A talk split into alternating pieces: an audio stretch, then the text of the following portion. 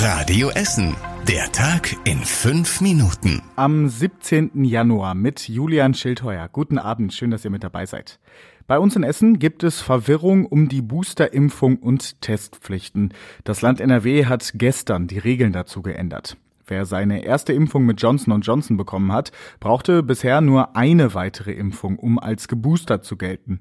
Nun sind es wie bei allen anderen auch insgesamt drei Impfungen. Auch einige Menschen, die nur zweimal geimpft sind, erfüllen 2G Plus auch ohne Test. Und zwar dann, wenn die zweite Impfung zwischen zwei Wochen und drei Monaten her ist. Eine Übersicht über all diese Regeln gibt es ausführlich nochmal zusammengefasst auf radioessen.de. Unterdessen sind die Corona-Zahlen bei uns in Essen über das Wochenende nochmal deutlich gestiegen.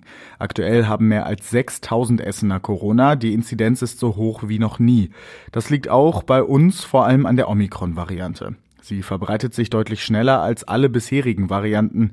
Auf den Intensivstationen bei uns in der Stadt liegen dagegen immer weniger Menschen mit Corona. Weil die Omikron-Variante sich so schnell ausbreitet, arbeiten auch die Labore in der Stadt am Limit. Sie müssen immer mehr Tests auswerten. Gleichzeitig fallen erste Mitarbeiter aus, weil sie sich selbst angesteckt haben. In einem Labor in Huttrop werden jeden Tag 2500 Tests ausgewertet. Das ist noch zu schaffen, aber es ist fünf vor zwölf, heißt es. In dem Labor müssen im Extremfall Corona-Kranke ohne Symptome trotzdem zur Arbeit kommen. In einem Labor in Altenessen ist die Lage auch schon sehr angespannt. Die Labore müssen seit letzter Woche unter anderem zusätzlich Tests aus Schulen und Kitas auswerten. Damit kommen sie aber kaum hinterher. Das Aus des Zugbetreibers Abellio ist ab heute auch bei uns in Essen deutlicher spürbar. Der RE11 fährt ab heute nicht mehr zwischen Essen und Düsseldorf. Da muss man also zum Beispiel auf den RE1 umsteigen.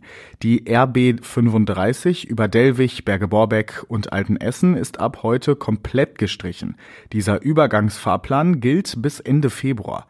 Abellio hat nicht mehr genug Mitarbeiter für alle Züge. Viele von ihnen wechseln gerade zu anderen Firmen. Die übernehmen die Züge dann in einigen Wochen. Immer mehr Menschen bei uns in Essen interessieren sich für ehrenamtliche Arbeit. In den ersten drei Monaten des neuen Jahres melden sich bei der Ehrenamtagentur immer wieder mehr Freiwillige als sonst.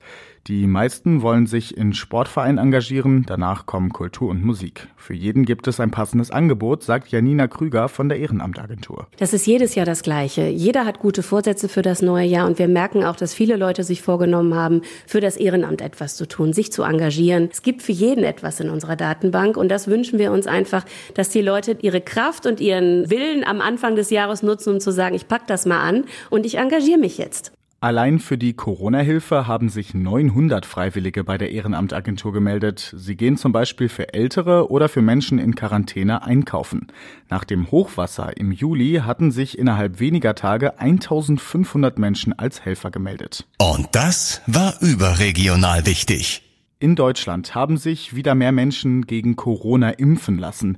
Das hat das Robert Koch Institut bekannt gegeben. Über das Wochenende waren es mehr als eine halbe Million Menschen. So viele waren es seit Wochen nicht mehr. Außenministerin Annalena Baerbock will den Konflikt zwischen Russland und der Ukraine diplomatisch lösen. Bei ihrem Besuch in Kiew sagte sie heute, man sei zu einem ernsthaften Dialog mit Russland bereit.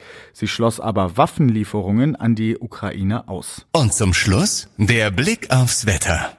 Heute Abend und in der Nacht ist es weiter wolkig und es fällt immer wieder Regen. Es wird aber auch wärmer. Sieben Grad sind es dann in der Nacht. Morgen dann trocken und es zieht sich erst später zu. Am späten Nachmittag fällt dann etwas Regen. Auch der Donnerstag ist dann ein Wechsel aus Wolken und Regen.